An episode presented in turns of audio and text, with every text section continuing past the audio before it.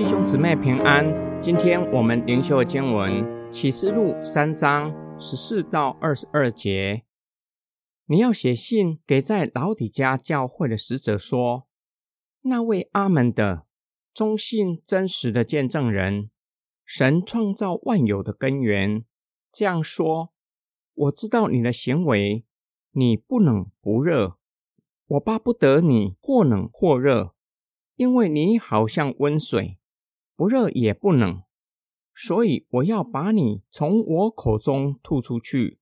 你说我是富足的，已经发了财，毫无缺乏，却不知你是困苦的、可怜的、贫穷的、瞎眼的、赤身的。我劝你向我买精炼的金子，使你富足；又买白衣穿上，使你赤身的羞耻不会显露出来。也买眼药膏，抹你的眼睛，使你可以看见。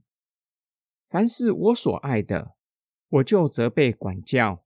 所以你要热心，也要悔改。看哪，我站在门外敲门。如果有人听见我的声音，就开门的，我要进到他那里去，我要跟他在一起，他也要跟我在一起吃饭。得胜的。我必赐给他和我一同坐在我的宝座上，正像我得了胜，和我父一同坐在他的宝座上一样。圣灵向众教会所说的话，有耳的就应当听。老底嘉是一座有丰富资源、富裕的城市，在大地震之后，凭借自己的力量重建城市。老底家的医学也是相当出色，当地出产治疗眼疾的药粉相当有名。基督表明他是阿门的，是上帝信实属性具体的展现，是教会的元首。因此，不要轻忽基督向他们说的话。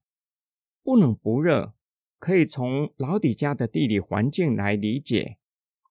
当地的温泉相当有名。直到今日依然永流不绝，热的具有医疗效果。当地的温泉从山上流到歌罗西，成为饮用水。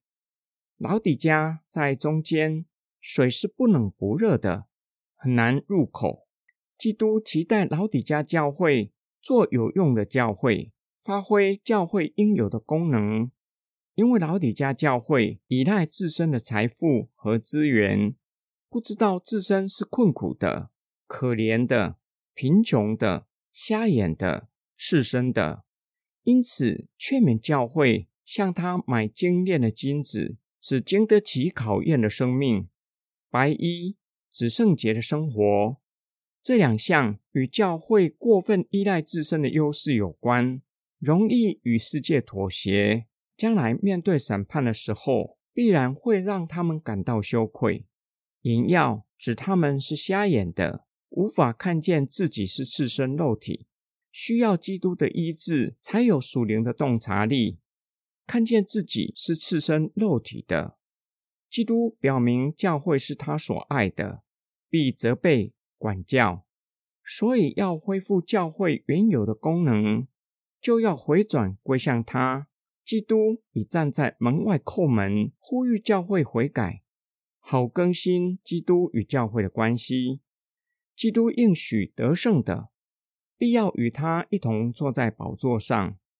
基督以他的得胜作为典范，若是效法基督，对父的信靠与顺服，将来必能够与基督一同坐在宝座上。今天经文的默想跟祷告，有一则遇到故事。有一位黑人在主日的时候想到白人的教会聚会，白人因他的肤色不让他进去参加主日崇拜。主耶稣以温柔的声音安慰他：“他们也是如此把我关在门外。”耶稣基督好像访客一样站在老底家教会的门口，向教会叩门，希望老底家教会开门。重新认罪悔改，好让基督可以进去与他们一同坐席，是什么情况让基督在老底嘉教会无立足之地？无论教会或是个别基督徒是否依靠自身的优势，以至于让基督在教会在我们的生命中无立足之地，是不是等到遇到困境才意识到耶稣基督已经被我们晾在外面很久，才惊觉到需要重新把基督邀请进来？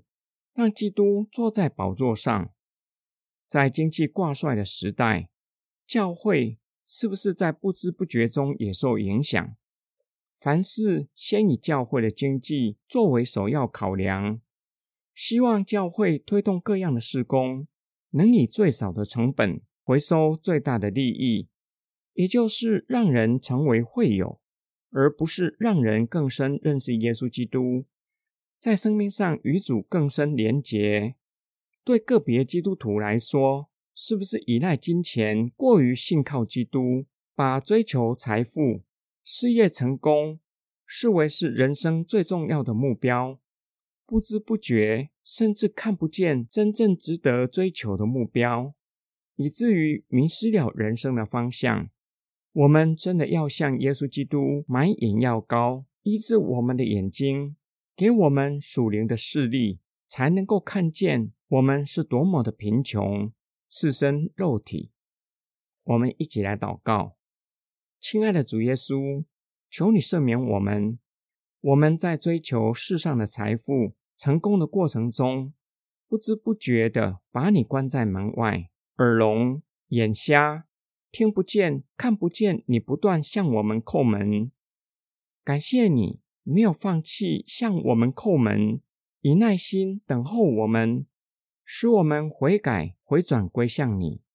求主保守我们，叫我们不在追求的过程中迷失方向，让你在我们的生命中掌权，直到永永远远。